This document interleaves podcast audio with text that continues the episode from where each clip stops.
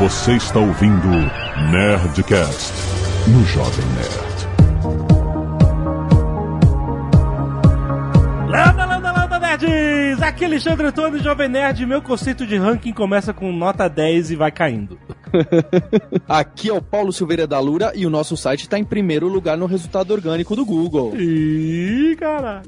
E aqui é o Sérgio Lopes e, por favor, não digite Sérgio Lopes no Google. Aqui é Maurício Linhares e o meu nome é o primeiro hit, é pra mim mesmo no Google. Ah. Ai meu Deus, aqui é Azargal e parabéns aí, todos envolvidos. Muito bem, nerds, nós estamos aqui em mais um Nerd Tech trazido a você toda primeira sexta-feira do mês pela Alura. Olha só, cara, que maneira. Todo mundo aqui pronto para conversar sobre Page Ranking. Olha aí, cara. A parada aqui foi a mina de ouro do Google, que fez o Google despontar como search engine mais poderosa do mundo e vamos entender como foi essa evolução e como é que ela funciona até hoje e como é a importância de você acertar no SEO do seu site para você ser bem ranqueado lá no Google, certo? Certíssimo, Jovem Nerd. O objetivo é passar algumas dicas e, em especial, explicar um pouco do funcionamento do PageRank do Google, o algoritmo que ele usa para ranquear as páginas. Lembrando que ninguém sabe exatamente a mágica que rola ali por trás e a gente tá sempre tentando descobrir o que, que dá para fazer para melhorar e, e, como tirar proveito disso. Muito bem, eu quero saber como decifrar essa mágica no papo de hoje, que vai ser muito bom.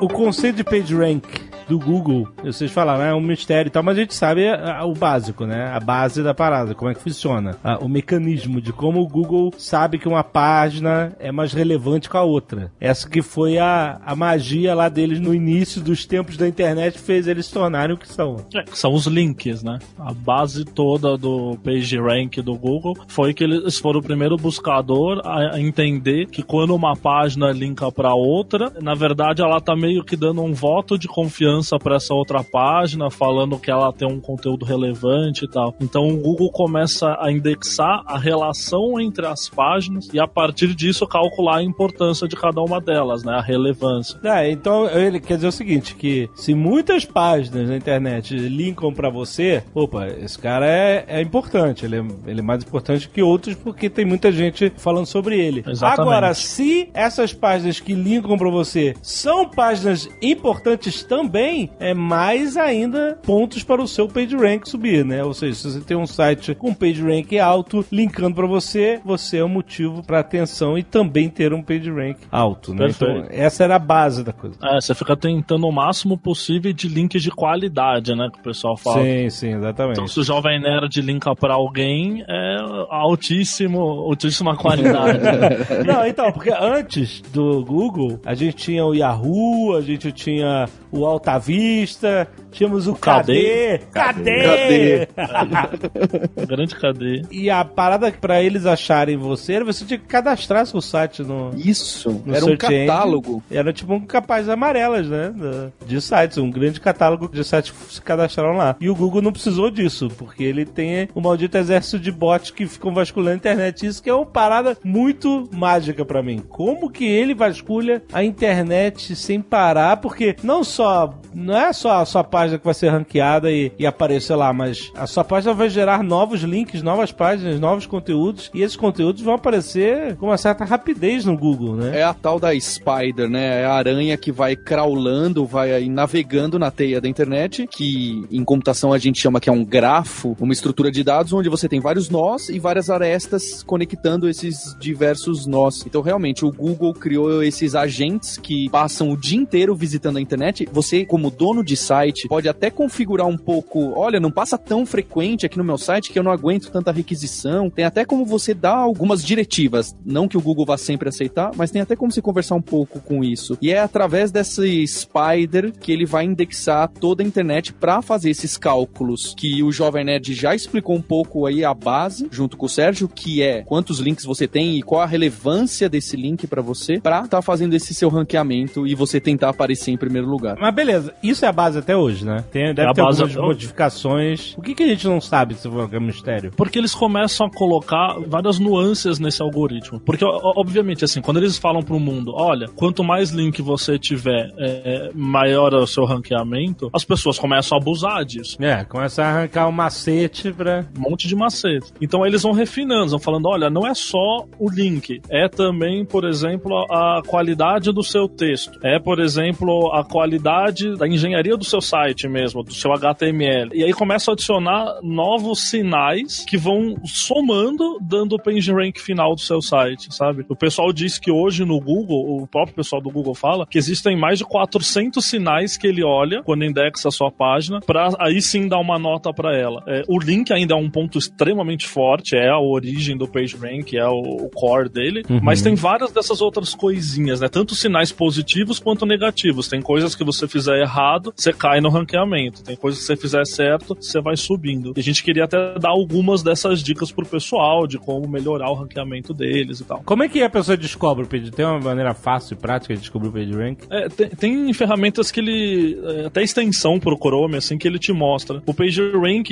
esse que a gente fala, esse número do PageRank, ele é até um, um número curioso que ele vai de 0 a 10. Então você pega uma página lá, sua página tem PageRank 2, 3, 5. É, Ninguém tem 10, pra você ter ideia. É, porque é- não é uma escala linear, é uma escala logarítmica. Então é bem difícil você passar, por exemplo, do 4 por 5, quase impossível passar do 5 por 6 e assim por Aham. diante. Mas aí você, você consegue enxergar isso. Mas esse número, como eu falei, é um dos sinais dos vários que ele usa para calcular relevância. Né? Antigamente o pessoal ficava doidão atrás desse número. Hoje em dia eu, eu vejo menos. Assim. Você falou que é quase possível passar do 5 pro 6. Então 5 é um considerado um PageRank alto, bom? É, acho que sim, acho que sim. Pra conteúdo de nicho, né? Porque se você é um portal gigante do Brasil, eh, dono de uma emissora de televisão, aí é um pouco mais simples pra você. Mas realmente, se um, um site como o do Jovem Nerd, ou mesmo da Lura, que é- são coisas bem focadas pra um público específico. Por mais que eles sejam bem grandes, eh, esse já é um page rank bem interessante. Aí, o PageRank do UOL é 8. Pois é, pra você ter uma ideia do, Jovem Nerd da é dificuldade. Mas são, são milhares de sites dentro do UOL Sim, também, sim, né? Ele que pega uma coisa tudo, né? importante é que são, são várias coisas dentro de um domínio só e elas terminam ficando juntas, né? Uma linka pra outra e tem um site de fora que na verdade não é de fora que linka de volta pra eles, então eles têm bem mais acesso e, possibilidade de linkar de volta. Eles pegam todo o PageRank de, de todos os sites que estão dentro deles, é isso? É, o PageRank é por página, né? Na verdade. Então, quando você acessa Hum. o UOL, é, você tá falando mais da home deles, que é, deve ser uma das páginas mais visitadas do Brasil, né? A, a home do UOL. É, mas uma coisa influencia a outra, porque imagina que a home do UOL, ela linka para esses subsites do UOL. Então, ela vai dando esse PageRank forte dele para subsites. Então, Sim, sim, sim, é tudo bem verdade. interligado, né? É verdade. Então vamos falar de SEO, porque essa é a forma de você aumentar o seu PageRank no Google. Tem uma forma que você pagar pra aparecer ali em cima também. É. Existe sempre essa possibilidade, mas o melhor é que seu site esteja bem ranqueado para que as buscas orgânicas caiam nele, né? Exatamente. Esse ponto que o Jovem Nerd falou é bastante importante, porque se você for ver, não só no Google, em qualquer search engine, agora você procura uma palavra e o topo tá inundado pelos links patrocinados. Tanto que tem o termo de SEM, né, de Search Engine Marketing, que virou tão importante porque você tem que pagar para aparecer lá no topo. Mas o resultado orgânico que vem logo depois continua muito relevante. Até porque para frases muito longas, sem palavras-chave, às vezes nem tem anúncios que aparecem por lá. Então esse tal de Search Engine Optimization, o SEO, junta uma série de técnicas para tentar fazer com que você fique melhor posicionado nos resultados de uma search engine. Normalmente a gente está falando do Google. Às vezes a gente está falando também do YouTube, que é a segunda. Hoje o YouTube é a segunda maior search engine do mundo que tem mais requests. Depois do Google. Depois do Google. Caraca. é o mesmo dono, né? Então. Sinistro. E aí o, o grande foco que a gente tem que pensar é que a busca serve para o usuário encontrar alguma coisa, né? Por que, que eu digo isso? Porque na verdade o, todos esses sinais que o Google procura na sua site é, é tentando emular aquilo que o usuário vai ter interesse. Então o pessoal pergunta, ah, qual que é a mágica pro meu site estar no topo? A grande mágica maior, óbvia e às vezes nem tão fácil, é você ter um conteúdo relevante. É, o- se o seu conteúdo for de interesse pro usuário, ele vai achar e o seu site vai ranquear lá no topo. E às vezes isso não é tão fácil. Não é só ter um conteúdo com as informações corretas ou sei lá o que, mas é um conteúdo bem escrito, atrativo, que corresponda ao que o usuário busca. Então a gente fala nesse mundo de SEO de você usar keywords, né, palavras-chave. Então pensar como que o usuário vai fazer as buscas. Então, por exemplo, a gente aqui na Lura vende cursos online. O que, que será que as pessoas procuram? Cursos online? Quero aprender online? Estou afim de online, sei lá o que. Não, as pessoas procuram cursos. Então, quando eu vou escrever meu site, eu vou usar a palavra cursos e não, por treinamentos, Uhum. ou não, por exemplo, sei lá, apostila, qualquer coisa Você assim. vai botar mais do que eh, as pessoas procuram mais, entendeu? Pra você cair. Exato, e às vezes não é fácil fazer isso, você saber o que, que o seu público-alvo procura. Sim. É, existem ferramentas, inclusive, para você ir atrás das buscas que são mais feitas, das keywords mais utilizadas e tal. E aí você começar a produzir conteúdo de forma relevante. Mas, claro, sem ser de uma maneira artificial. Você não vai escrever uma página escrevendo cursos, cursos, cursos, cursos, cursos, cursos. É, é, exato. Sim, o usuário não gosta daquilo, o Google não gosta daquilo e já era. hein? Até porque uma forma que o Google tem para saber se sua página é relevante ou não para aquela busca é se o usuário buscou determinada informação, clicou no seu link e se daqui dois segundos ele clicou em back para voltar para a página de busca, opa, é um sinal vermelho indicando que É. talvez não estivesse tão condizente pro resultado daquela página. Isso é o tal do na bounce. taxa. É o bounce, exatamente. Que entra na taxa de rejeição do site. Né? Isso, que é o cara bate e já já sai para trás, né? Faz o bounce. É um número que é um alerta. Quem cuida do site, como vocês, como a gente, como ouvinte, precisa ficar bastante atento. É, isso é uma coisa importante que não adianta você criar conteúdo de mentira, né? Você precisa realmente estar produzindo conteúdo que é o que o pessoal tá realmente procurando. Se você tem aquele conteúdo só copiado de algum outro site, o pessoal percebe, eles vão entrar ver, ah, isso aqui é uma cópia, ele sugou esse conteúdo Uhum. lá do Jovem Nerd. Então ele vai de volta para a origem e o seu site ele termina desaparecendo. Então só copiar o conteúdo dos outros não vai fazer você subir no Google assim para sempre, né? Você pode até ter um boostzinho, começar bem, mas de repente vão descobrir e você termina desaparecendo do índice.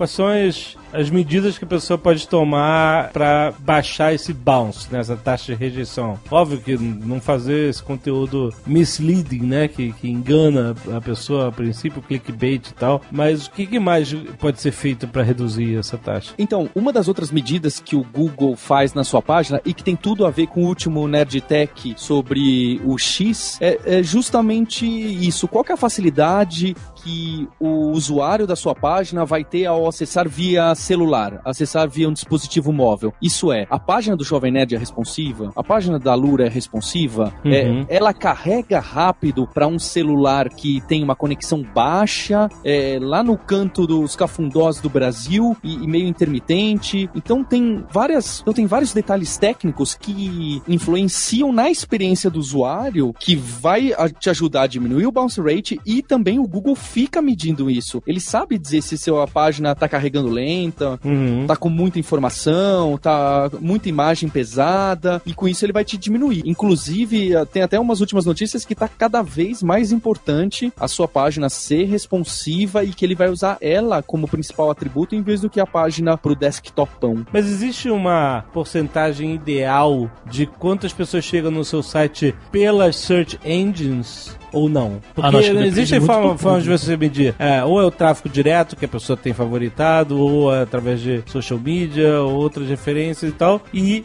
tem o organic search, né? A, a procura orgânica. Existe uma, uma porcentagem ideal ou não? Tanto faz, Acho depende do não. site, depende de tudo. Depende do mercado, é. Cada, cada mercado tem, um, tem um, um comportamento, né? Então, você tem mais gente que busca. Muitos mercados você é, é usuário paraquedas, né? Que depende do Google. Sim. Por exemplo, o pessoal brinca site de letra de música. É, você não tem É. um site de letra de música no seu favorito. Não, tipo, você não tá é uma música, você googla e cai lá. Exato. Então, nesse É cara é altíssima a porcentagem de Google. Já Verdade. o Jovem Nerd, por exemplo, tem um público cativo. É, E marca muito forte. Então o pessoal coloca o favorito Sim, e o volta. direct é a maior parte, realmente. Pra gente é. E eu aposto que o orgânico de vocês também deve ser alto, mas deve ser alto porque o cara googla Jovem Nerd, não é verdade? Acontece bastante. Sim. O cara- porque ninguém mais escreve URL na barra de URL, né? Você escreve Exato. um termo, aí cai no Google e você clica no Google. Tu não fica escrevendo www.jovemnerd.com.br. Não, ninguém faz isso, né? Exato. Por isso que você quer estar sempre em primeiro lugar, né? Porque É. a pior coisa é quando a, sua marca não aparece em primeiro com a busca da sua marca. Esse é o. Esse é um sinal de Porra, alerta. É, é, com certeza. Por isso que eu falei no começo, não busque Sérgio Lopes no Google, porque eu não sou o primeiro. Quem é o Sérgio Lopes? Vocês não Tem uma propaganda que não é do Sérgio Lopes aí? Não, tem um, um cara que ganhou no SEO lá de mim e não sou eu. Site oficial Sérgio Lopes, peraí, deixa eu ir. Sérgio Não, Lopes. não sou eu. É, deixa eu ver quem é o Sérgio Lopes, peraí. Vários ouvintes devem conhecer, porque é parece que é um cara famoso. Ele é um músico. Um músico de forró, Olha aí. gospel, sei lá. Olha aí. Ele é mais famoso que você mesmo, né? Foi mal. Ele ganhou de mim. Ah, O próximo Nerdtech eu chamo ele pra vir aqui com a gente. Olha aí a agenda, tem show em Queimados, dia 3 de dezembro. Pô, o cara ganhou um anúncio de graça aí. E se você estiver ouvindo esse programa, dá tempo de ir ainda no show. se estiver ouvindo no dia de estreia, dá tempo de ir no show do cara. Os caras patrocinaram o Jovem Nerd, a gente não tá sabendo. E o importante é que, assim, além do conteúdo relevante, tem outros passos que você pode tomar. Porque, claro, é, hoje muita gente escreve conteúdo relevante pra internet. Você fala, como é que eu vou ficar na frente do outro cara Do que outro também cara, fez um é. conteúdo bom? Então, o que mais que ele leva em consideração? E aí, o próximo passo é a qualidade do seu código, a qualidade do seu site. Então, É isso que eu ia você... perguntar, porque existe toda né, um- uma parte técnica de SEO também que é válido, né? Dos metadados e tudo que vai estar no código da sua página para fazer ela ser mais inteligente e, e ser mais amigável às, às aranhazinhas do Google, né? Exatamente. Então, aprender bem o HTML, para falar um termo técnico, a gente fala muito de HTML semântico, que é você escrever o HTML é, com as tags corretas para cada tipo de conteúdo. Então, por exemplo, quem já fez alguma página aí do- dos ouvintes vai reconhecer. Quando você vai fazer o- um título da página, a gente usa uma tag que a gente chama de H1. E você poderia, ao invés de usar H1, usar uma tag de parágrafo ou uma tag qualquer que não condiz que aquilo é um título. E aí você usar as tags corretas ajuda o Google a indexar a sua página. Então, se é um título, você marca ele com esse tal de H1 que eu comentei. É, e tem várias outras tags, claro, tem todo um mundo técnico aí, mas que é mais um indício. Você precisa fazer a sua página com HTML correto e tal. A página não tem que ser só visualmente bonitinha. Ela tem que ter um código por trás muito bem construído, senão o Google não vai gostar de você. O Jovem Nerd citou os metadados, que são bem do primórdio da internet, que tem aqueles meta keywords e meta description, que são umas tags HTML que não aparecem renderizadas no seu navegador. Sim. A meta description continua importante para em algumas vezes aparecer como seu resultado do Google, o, o meta keywords já não mais. E, e assim como o Sérgio citou o H1, outro que também é muito importante, e parece trivial, é o title. Isso é, qual que é o título mesmo que aparece ali no topo do seu navegador. E se você for ver, tem muito site por aí que para qualquer página dentro do domínio dele, o, o nome é lá, site.com.br. Em vez do que deixar explícito qual que é o conteúdo que vai ter naquela página. E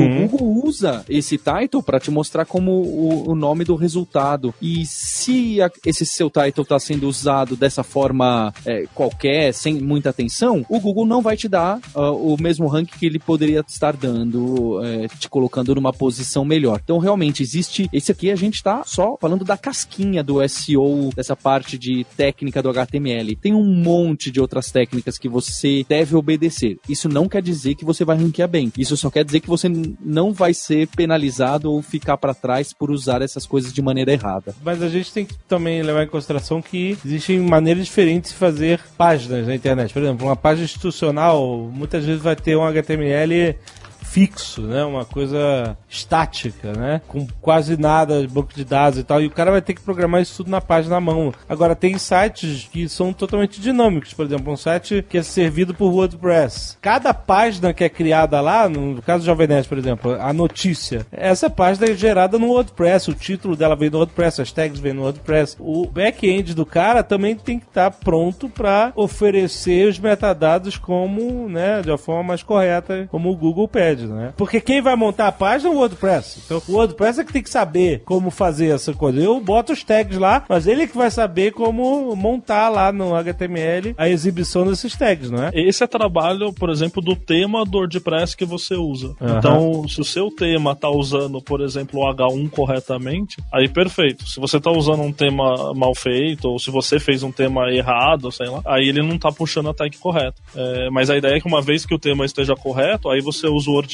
e gera os títulos e tal, e ele coloca no lugar certo, com certeza. E existem até plugins pro WordPress para você colocar um pouco mais de informações relevantes para SEO. Ah, então, por exemplo, é, o description, você pode, se quiser, customizar o description de cada página indi- individualmente no WordPress através de plugins de SEO e tal. É, ou, normalmente, acho que o padrão do WordPress é gerar um description com base no seu conteúdo. Mas se você quiser chegar lá e otimizar o description individualmente, dá para fazer também. Adiós. Bye.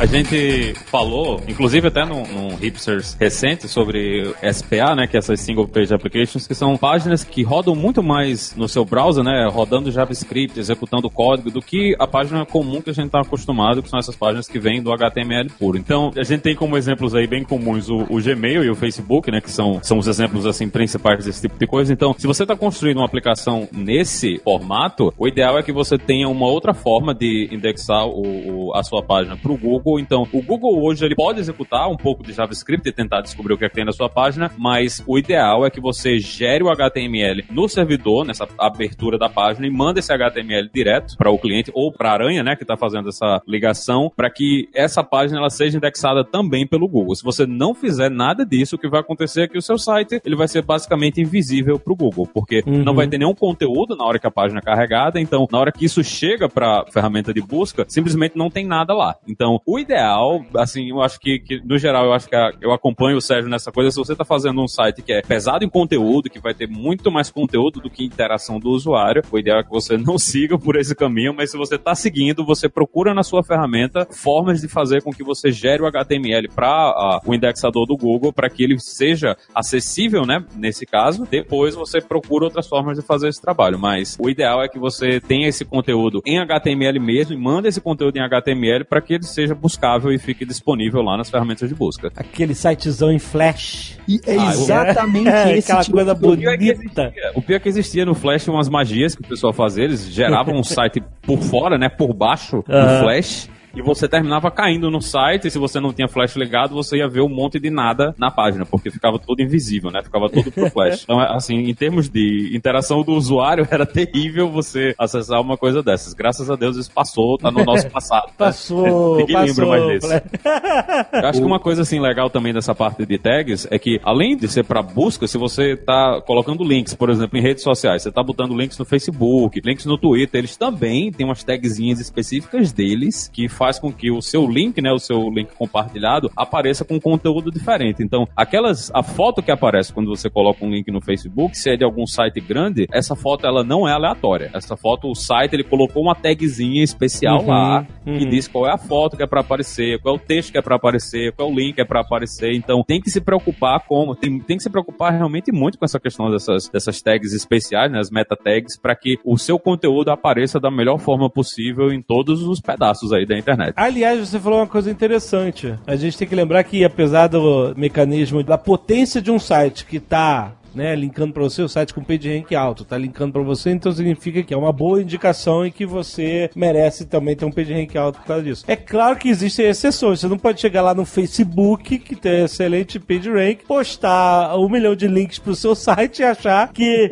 ele vai entender, ó, o Facebook está linkando para esse site, ou o Wikipedia e tal. Eles têm exceções que, né, que é, justamente tiram esses, esses sites que podem ser, que são sites grandes, de um SEO é, bastante robusto, mas que podem ser editados por qualquer usuário, né? É, inclusive, alguns sites que podem ser editados por qualquer usuário, como por exemplo o Wikipedia, ou mesmo os comentários do Discuss ali no Jovem Nerd, eles tomam um certo cuidado e ali na tag de link do a, a ref tem como você colocar ali um no follow. Essa instrução no follow diz explicitamente para Spider do Google e de outras search engines, olha, eu tô linkando para esse cara, mas não siga, não vai dar page rank para ele, porque na verdade foi alguma pessoa desconhecida que colocou isso aqui Ah. e, e eu não sei muito bem quem é, então eu não tô, não tô endossando essa pessoa, só tá É. aqui o link que um usuário colocou. Legal. Muitos desses sites grandes fazem isso. Não sei, o Paulo falou da Wikipedia, mas qualquer fórum, qualquer qualquer um desses caras que permite é, postagem do usuário comum, eles já estão preparados para se precaver de abuso de links. Então, você nem adianta tentar colocar um link na Wikipedia que É. não vai subir seu page rank, Não vai. porque a Wikipedia bota um no follow ali, sabe? É, com certeza. O Maurício Linhares citou esses metadados do Facebook e do Twitter para quando você vai compartilhar, aparecer aquela imagem mais bonitinha ou o título específico que você queria, né? Se chama até Open Graph, esses que o Facebook usa. E são muito parecidos com esses metadados que o Jovem Nerd já citou, aquele meta description, meta keywords. Esse é um meta que a propriedade chama OG de Open Graph, title, OG, image. Assim também, como todo mundo aqui já falou, o WordPress bem configurado já toma conta desses metadados com os plugins corretos, aquele Jetpack, SEO, não sei das quantas. Mas tem mais tags invisíveis pro ser humano que você pode colocar no seu site que também às vezes podem vir a ajudar a, a te ranquear melhor e certamente fica visualmente bom na hora que você faz uma busca no Google. São os tais dos microformatos. Sabe, sabe quando você procura um, um filme no IMDB, no Google, você já põe lá direto, né? Arrival, e aí você Hum. põe espaço IMDB, e ali na primeira linha já aparece a nota do filme Aham, As sim, sim. estrelinhas. Umas estre... inclusive com as estrelinhas. Então, aquilo não é porque o Google aprendeu como funciona todo o site tem nota, ele fica procurando onde tá escrito nota. É porque tem umas tags específicas, às vezes com o tal do JSON dentro, que você pode falar, olha, essa página aqui se trata de filme. No- O título desse filme é esse e a nota desse filme é esse. Assim como tem tags para você falar de artigos, de fórum. Então você define algo como se fosse um- uma entidade. Você fala, essa página é um podcast. Esse podcast tem tanto de duração. E foi avaliado assim pelos usuários. Então tem várias coisas que já estão classificadas nesses microformatos, uh, que são bem ricos, que você pode e deve colocar na sua página, porque isso vai deixar mais bonitinho o resultado. E eles dizem, algumas pessoas que pesquisam bastante, dizem também que podem influenciar o seu ranking. No caso de filme que tá em cartaz, ele coloca até os horários de exibição logo de cara, né? No caso, no meu caso aqui, eu botei Arrival aqui, porque eu quero ver esse filme.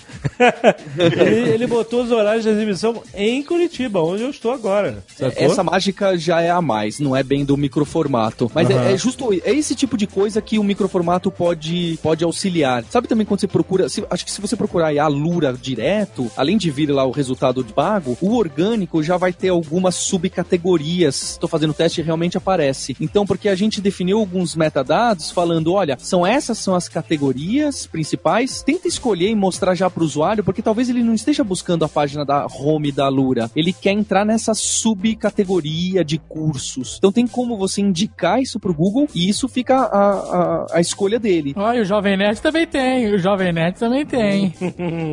Você bota o Jovem Nerd aí no Google. Isso é o que a gente chama de site links. Site links, exato. Os links Tem lá o é, Jovem é, Nerd, tem essa frase caixinha, coxinha do Jovem Nerd, o mundo pop vira piada. É horrível isso. Caraca, 10 anos, 15 anos de site, tudo inventou melhor?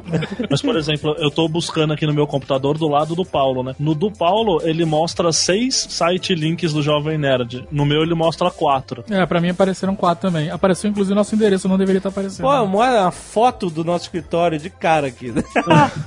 Bem, eu tô concluindo que eu acesso mais o site do Jovem Nerd que o Sérgio e que o Azaghal. Eu uso o app, eu uso o app, cara. sim, sim. Olha aí, mas o Jovem Nerd não tá usando o AMP do Google, né? Mas, rapaz. Como assim? Me ajuda aí, tem- cara. Então, o Google tem uma coisa nova que eles estão tentando empurrar aí para o pessoal, que é o AMP, que é uma forma otimizada de você fazer sites para web, né, que carrega bem mais rápido e serve direto do cache do Google. Então, não, não vai para o seu servidor para fazer uma requisição, ele direto do próprio cache do Google, ele serve isso. Então, isso é muito bom para quem trabalha com páginas de conteúdo. Então, se você olha jornais grandes, tem muitos desses jornais grandes a- a- a- aqui fora que eles estão fazendo isso aí. Em vez de você entrar direto no site do jornal do- da versão móvel, né? Você carrega essa coisa do AMP, ele carrega muito rápido e É, ele peraí. traz aquele conteúdo bem rápido pra você e mostra o site, né? Como se fosse o site do jornal, mas ele não tá carregando do site do jornal, ele tá carregando de dentro do próprio Google que já guardou essa informação. E aí, isso qual é o risco de ficar desatualizado o link que o cara entrar? O próprio Google ele já tem, ele tem umas regrinhas que ajudam a, a fazer invalidação de conteúdo e atualizar essas coisas, mas a ideia é que eles instruem o pessoal, o formato que o HTML que você usa ele é um pouco mais restrito, né? E a ideia é que você construa essa solução de forma que fique bem rápido de entregar o conteúdo para o usuário. Então, mesmo se você tiver numa conexão ruim de internet, ele vai mostrar aquele conteúdo de um jeito bem rápido para o usuário final. Então, a ideia é que ele joga o conteúdo rápido para você. Tá faltando uma coisa nessa equação. Essa boa vontade do Google de ele se responsabilizar pela, pela transferência de dados do seu site pra a pessoa não nem fazer requisição no seu servidor. O que, que eles pedem em troca disso? Pra quem vai Então. o page view? Essa é a pergunta. É. Aí, aí, aí que tá o porém, que tem muita gente reclamando disso aí. Quando você entra nessa página, fica a barrinha do Google em cima do seu site. Então fica fácil do cara apertar no back, tá entendendo? então de o cara vai, ele vê aquele conteúdo e de repente ele dá o back e volta pro Google em Pois vez é, de não tem almoço grátis. É que nem o Facebook, agora tem aquele formato que você publica lá. Instant Articles. Isso, aí você clica e você vai direto pra uma página otimizada do Facebook pra ler o artigo. É mais rápido e tal. Mas, você que publicou aquele conteúdo no seu site, não tá levando ninguém pro seu site. O cara não Exato. saiu do Facebook. É. Você não tá exibindo banner pro cara, é o banner do Facebook. Então é, tá é o mais rápido, é muito bonito, mas não é um, é um mundo muito predatório pra quem faz conteúdo, na verdade. Muito, é, É, o verdade. AMP tentou ser uma resposta a essa solução do Facebook, porque no AMP você consegue rodar os seus banners, você, É você isso que ainda consegue. perguntar. Você tá no Google, mas aí eu tô com o meu banner rodando lá de outro sistema. Como é que ele faz Consegue, isso? consegue. Ele tem integração com vários sistemas de, de, de ads, né? Uhum. É, eventualmente o seu ad customizado, se você fez, não vai ter, mas, por exemplo, se você usa AdSense ou DoubleClick ou, sei lá, mais outros 50 diferentes, ele permite que você mostre o seu anúncio e continue gerando dinheiro pra você. É, Foi a resposta do Google a esse Instant Arcos do Facebook que deu essa fechada, como a Zagal falou. A própria Apple tem um formato deles também no Apple News, que pouca gente usa, mas é, também é um outro fechado, né? Como tudo da Apple. E aí o Google, o Twitter.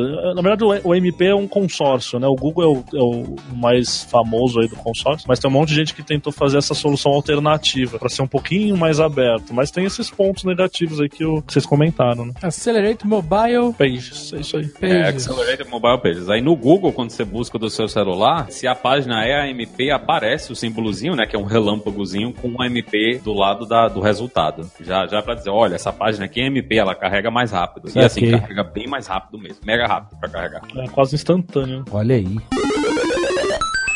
Outra coisa que faz muita diferença hoje nessa parte de indexação do Google, principalmente, é a página ser mobile. Perfeito. levam em consideração se, Se você não tem uma página mobile otimizada para mobile, responsive que seja, o Google vai te jogar para baixo. Vai. Perfeito. O Google fala que hoje a maior parte das buscas que são feitas lá já são em dispositivos móveis. Então o desktop já está para baixo. Então eles estão procurando mais páginas com suporte a mobile. Inclusive, como o Paulo comentou no começo, eles anunciaram recentemente que eles vão quebrar o índice deles em um índice mobile e um índice desktop, porque hoje é um índice só, é uma coisa só. Eles vão quebrar em dois e o mobile vai ser o principal. Nossa. É, ainda não divulgaram direito os detalhes, até porque, como a gente falou, o Google não divulga muito Não. os detalhes das coisas, não porque eles são maus, mas porque senão as pessoas vão fazer coisas ruins em cima disso, né? Se você sabe como o Google funciona, você começa a sacanear. Não, e também porque muda, muda muito rápido. Amanhã É. essa parada já não não existe mais, entendeu? Exato. Mas o mobile, eles falaram, isso vai ser uma mudança importantíssima pra eles. E hoje já é, né? E quando você vai fazer o seu site mobile, tem que tomar alguns cuidados. O Azagal falou, por exemplo, ah, fazer o site responsivo é, é o jeito que a gente prefere também, mas tem muita gente que faz um site mobile separado. Então, provavelmente o ouvinte já deve ter entrado, né? Um site m. alguma coisa com br, que é um site separado do site principal. É, o Google suporta isso, ele deixa, mas você tem que tomar mais alguns cuidados, porque o grande problema quando você faz um site separado é que na prática você tem dois sites, e aí o seu conteúdo eventualmente está duplicado em dois sites. E se você não configura apropriadamente a sua página, o Google acha que um site, na verdade, está chupinhando o outro, e você tem um problema aí de ranqueamento. Então você tem mais umas meta tags, já que a gente falou de um monte de meta tags, por exemplo, para indicar que essa página é mobile e essa é, é desktop, mas do mesmo conteúdo, da mesma, da mesma instância de conteúdo. Certo. Então tem uns cuidadozinhos adicionais, né? Não é um mercado fácil. né? I mean, there is a point music sounds better than live music. Sounds better than live music, but so far I haven't tasted. Outro dia vendo uma reportagem falando que na Índia uma geração inteira pulou o desktop. What? Eles simplesmente nunca usaram desktop. Caraca. Eles entraram direto no mundo da tecnologia, é, internet, computadores, via mobile. Nossa, Isso é Mas muito- isso, isso é humano. realidade da África também. O Na pessoal, África, exato. o pessoal que tá lá, eles usam somente aparelhos móveis. O pessoal não, não tem essa cultura de computador porque ele simplesmente não chegou isso pra eles. Então, Já chegou depois. Já chegou bem depois. Então, eles tiveram esse contato com o celular, ele virou o ponto que pra gente tá acontecendo agora, né? A gente tá largando o, o desktop e indo pro móvel, mas pra eles já começou dentro do móvel e o mercado todo roda em cima do móvel em rede 2G, né? Rede meio G, feito, feito que a gente tinha no Caraca, Brasil. maluco. O pessoal que entra nesses mercados tem que se preocupar pesadamente com isso. Você tem que ter um site pequeno, tá entendendo? Tem que carregar rápido. Então imagina, você carregar um negócio de um site de jornal do, do Brasil ou aqui dos Estados Unidos num aparelho desses não vai acontecer, né? Você tem que baixar megas e megas de porcaria pra ver o site no seu celular. Caraca, agora eu realmente tô me sentindo velho. Tem uma geração já que pulou o desktop. Como assim, cara? E você sabe que numa notícia relacionada, eu li recentemente que pela primeira vez em muitos anos caiu a venda de desktops aqui no Brasil. É, mas aqui no Brasil tem uma fatia grande do mercado, n- não, é, não se compara com Índia ou África e tal, mas que também nunca usou desktop.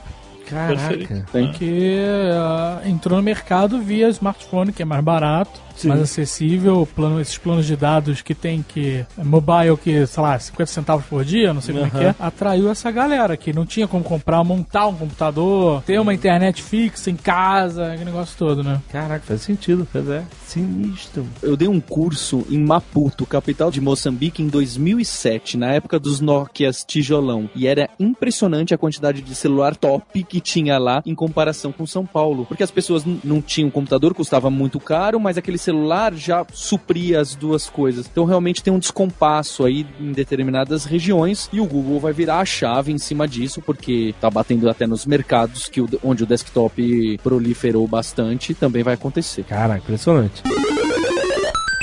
Tem uma ferramenta que é importante para quem tá começando a pensar nisso do, do ranking, que é o Webmaster Tools do, do próprio Google. Você vai lá e configura, fala, ah, eu sou o dono desse site, e ele vai te dar um monte de informações sobre como você tá ranqueando para determinadas palavras. Antigamente essas informações eram muito ricas e de uns 5 anos para cá, eles escondem, não dão números muito exatos também para você não ficar brincando de fazer alguns testes, né? Ah, deixa eu mudar o title aqui do Jovem Nerd, tirar a piadinha do mundo pop e colocar para podcasts e notícias onde você vai também poder comprar Ah. camisetas bacanas.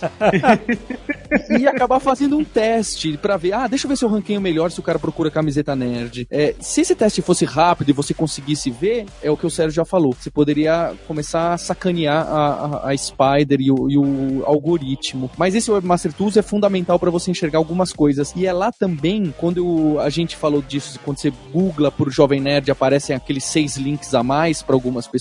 Esses são os chamados site links. É por lá que você configura coisas como essa. É, essa é a ferramenta mais básica de todas. Há algumas ferramentas pagas, como aquela Moz.com, que antigamente chamava SEO Moz. Tem também alguns competidores até brasileiros que você pagando, eles vão te ajudar a falar melhor como que você está ranqueando para algumas palavras e os seus concorrentes. E eles usam algumas técnicas aí que também eles não falam muito bem como para tentar tirar essas conclusões, porque é difícil você ter essa informação com precisão. Que se você googla de Curitiba, ou de São Paulo, ou de Manaus, ou da Filadélfia, o seu resultado para cada palavra muda.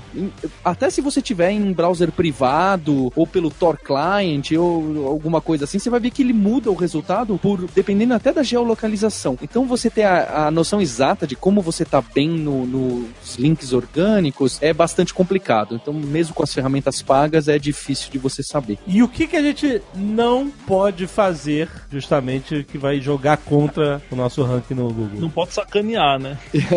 É, Todo você mundo falou. sabe quando tá sacaneando. Então, É óbvio, você- aquele negócio de você escrever, né? Fazer o link da sua página um milhão de vezes, ou escrever as palavras-chave que você quer e não ter conteúdo nenhum, obviamente, isso é óbvio, né? Mas o que mais? Mas tem alguns bem mais graves, que o pessoal até chama de black hat. Um deles é tal, fazer o tal do link building. O link building é você pagar para outras pessoas que tem alguns sites de tamanho médio e falar, me dá um link, põe mais ou menos um texto assim, me dá um link aqui para mim. Então tem muita empresa que pagou para que outras empresas linkassem para o seu conteúdo e tem alguns casos até que deram problema. Teve até uma agência aí de, dessas de viagem de comparar preço bem um grande, aliás. bem grande que foi banida do Google por um tempo por fazer esse tipo de, de ação. Caraca. Pagar para ter links e tentar conseguir uma classificação E O Google melhor. leva bem a sério isso. Eles têm um time lá dentro, que é o, o time de web spam, que eles chamam. Que são caras que ficam atrás das pessoas tentando sacanear e tal. E eles chegam no limite de perceber que você é muito malandrão, eles te banem do Google e pronto. E aí imagina que você depende, o seu tráfego depende muito do Google, quebra a empresa do cara, de repente, né? Então tem um limite aí que você tem que tomar muito cuidado para não, pra não ultrapassar, que senão já era. É, esses caras, por exemplo, que o Paulo citou, ficaram uns meses fora do Google por causa de link building. Eles geravam umas páginas estranhas com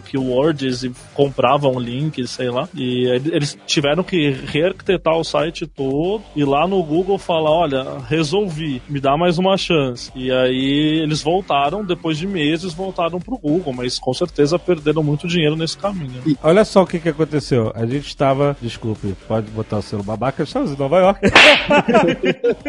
Acima do Equador. numa pizzaria com o Marco Gomes, aí de madrugada. Comendo uma pizza lá. A pizzaria que apareceu no Homem-Aranha 2, que o, Homem que o Peter Parker trabalhava. Joe's Pizza is a promise. A promise, Mr. Parker. É, De repente entrou um cara lá pagando 5 dólares pra você fazer um review num outro restaurante no Yelp. Nossa! Aí sim. Ele perguntou pra gente, vocês querem, ó, são 5 dólares, vocês querem fazer um review 5 estrelas aqui no meu, no meu restaurante e tal? E aí ele, a gente, não, não, e ele ficou oferecendo pra todo mundo. Você acredita nisso? Olha, Pois Isso é. Chegou tem... no mundo. É, é assim, é assim que a internet funciona. onde, está- onde estava o Homem-Aranha nessa hora, né? É, exatamente.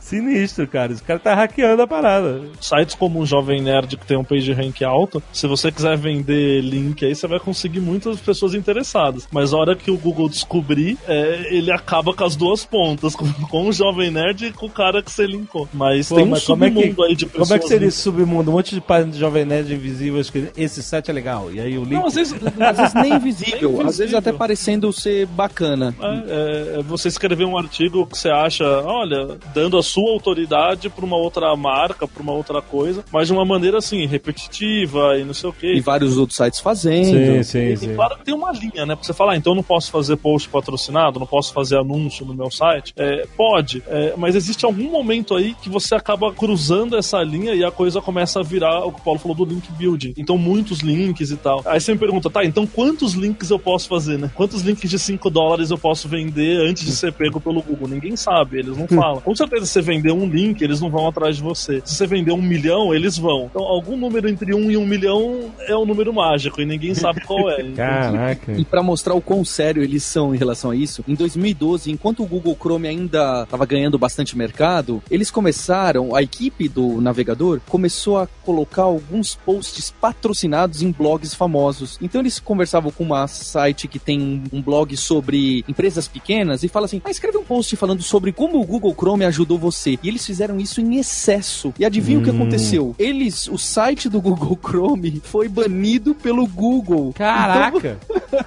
A gente vai deixar o link dessas histórias aí pra vocês. Caraca. Eles foram parar na página número 55 quando você buscava por browser. E eles ficaram um bom tempo, não era bem banido, mas com o ranking lá embaixo por terem usado dessa técnica de comprar de um monte de outros sites pra linkar pra você usando artigos que parecem que estão te dando autoridade.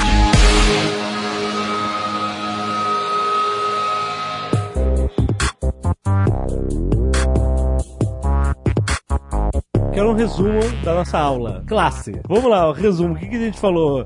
Pra você construir um bom SEO, pra você ter um bom PageRank. Conteúdo relevante. Isso, conteúdo relevante, os links serem de qualidade pra você e pra você também os links que você faz pra fora. Respeitar algumas regras básicas de HTML, como o title, as meta tags que a gente discutiu, o H1 e as diversas outras. É, você tem um site responsível e móvel hum, funcionando muito bem e otimizado, isso é, é, respondendo rápido, que foi o tema lá do- de um dos primeiros Nerd Techs que a gente gravou. Tomar cuidado com aquele problema do Flash que, que o Jovem Nerd lembrou, que isso acontece com o tal das single page applications. E, e lembrar de você ter um, um X bom, um site bom e saber que ele tá fácil de encontrar, porque senão as pessoas vão fazer muito bounce rate. Isso é, eles acham seu site e clicam ali no back. E esse é um sinal péssimo que você manda pro Google, indicando que não era bem aquilo que a pessoa queria. Por último, saber que não tem mágica, não tentar encontrar aquele guia hacker do SEO, é só você copiar e colar mil vezes, eu uploadar pra cá e pagar um cara por Bitcoin lá na Rússia. Uhum. Toma cuidado com isso, que você vai ser banido. E tem mais uma dica também. Fazer o curso online da Alura de SEO. Eu juro que eu tava pensando em falar. ah, não. Aqui tá parceria, rapaz. Exatamente, Jovem Nerd. O, o Adriano Almeida é um dos instrutores da carreira SEO, onde a gente tem três cursos focados em SEO e outros também em microiterações de outros temas que são relacionados a como você pode ranquear e deixar a sua página melhor. É um dos cursos que sai bastante aqui na Lura. e Cara, eu é acho que é de conhecimento importante. fundamental. É muito importante. A gente, a gente, por exemplo, teve um funcionário nosso que a gente, quando foi procurá-lo, a primeira parada que a gente queria de expertise dele era SEO. Sim, tem, é, tem outras expertise, mas a gente, ó, precisamos achar um cara que saiba de SEO, mais do que todos nós. então é, É, muito importante, o mercado precisa disso. Sites que tem SEO potente é matador no Google. A gente vê exemplos disso, cara. Isso é muito importante para muitos tipos de site, né? E é uma carreira que tá em alta, né, cara? É um demand, é uma parada muito específica e muito importante. É, e é uma carreira que se juntou com outras, né? Quem trabalha Sim. com front-end precisa saber de SEO. Quem trabalha Sim. com X precisa saber de SEO. Exato. É, o ouvinte aqui tá de prova, porque ele percebeu como o Jovem Nerd conhece bastante já de SEO, porque acaba, quem trabalha com internet, você acaba pegando essas coisas. É essencial você, como profissional de internet, ter esse conhecimento, pelo menos do básico, do funcionamento do ranking do Google. Muito bom. E aí, tem alguma oferta especial esse mês? Esse mês a gente tá anunciando, finalmente batemos a marca de 300 cursos redondos. Aê! Salva de palmas o editor colocando É. aqui pra gente. Muito obrigado. Excelente, parabéns. É, a gente até reformulou a página. Quem entrar lá agora vai ver que tá com o tema do 300 de Esparta ali bonitinho. Ah, legal, uma legal. guerra chegar até aqui. A gente achava que ia chegar só em fevereiro, a gente chegou antes. E, obviamente, tomando cuidado com a qualidade. Além desses 300 cursos, esse ano a gente refez mais de 40 cursos. Os que não estavam é, é, com a qualidade que a gente queria, ou que não era muito bem o que o aluno procurava daquele tema. Então, Aham. tem muita coisa que a gente reformulou. A gente tá o tempo Legal. todo antenado nisso. Fica aí também o endereço de promoção para você que é ouvinte do Jovem Nerd. Entra lá na lura.com.br barra promoção barra nerd que você vai ter 10% de desconto por ser ouvinte aí e tá sempre acompanhando a gente. Excelente, mas isso é em qualquer. Porque vocês têm vários tipos de planos, certo? Exato. Esses são nos planos anuais que a gente tem de acesso pro, pros alunos. Aham. E aí, lembrando que esses planos anuais você tem acesso a toda a gama de cursos, né? Dos 300 cursos. Dos 300 ou mais, se você tá ouvindo esse podcast só no final de dezembro, já vai ser mais que 300. É. Exatamente. Mas eu acho então, vale a pena você clicar no link pra você ver o que, que eles têm. Busca pelo que você quer e você, eu tenho certeza que você vai achar outras carreiras, outros tipos de cursos que vão ser complementares pro que você precisa saber. Então, pra você entender que vale a pena você fazer o, o, o plano anual, porque você vai ter muito que estudar o ano inteiro, entendeu? É muito interessante a, a, a proposta, é muito interessante o formato de curso online da Alura e é por isso que a gente tá nessa parceria duradoura em várias instâncias do Jovem Nerd. E Jovem Nerd, eu queria perguntar pra você se a gente vai continuar no ano que vem o Nerdtech ou não. Tô esperando. Caraca! Tô até segredo, agora vamos aqui. deixar o segredo no ar? É verdade Eu que acho- esse é o último do ano, caraca. Sim. Esse é o último episódio do ano. Tô aqui falando de parceria longa. O ano tá acabando. Será que vai continuar? Não depende de mim, Pois não. é. Eu acho que o pessoal vai ter que ir lá ficar na primeira sexta-feira de janeiro Ê, aê, rapaz! Muito bom. pra ouvir e ver o que acontece. Se não tiver episódio, por favor, reclamem com o Jovem Nerd, com a Zagal, tweetem pra ele no Facebook que vocês Exato. querem de volta. Depende se vai ter saído ou não o Nerdcast de RPG, que não vira o ano enquanto não sair.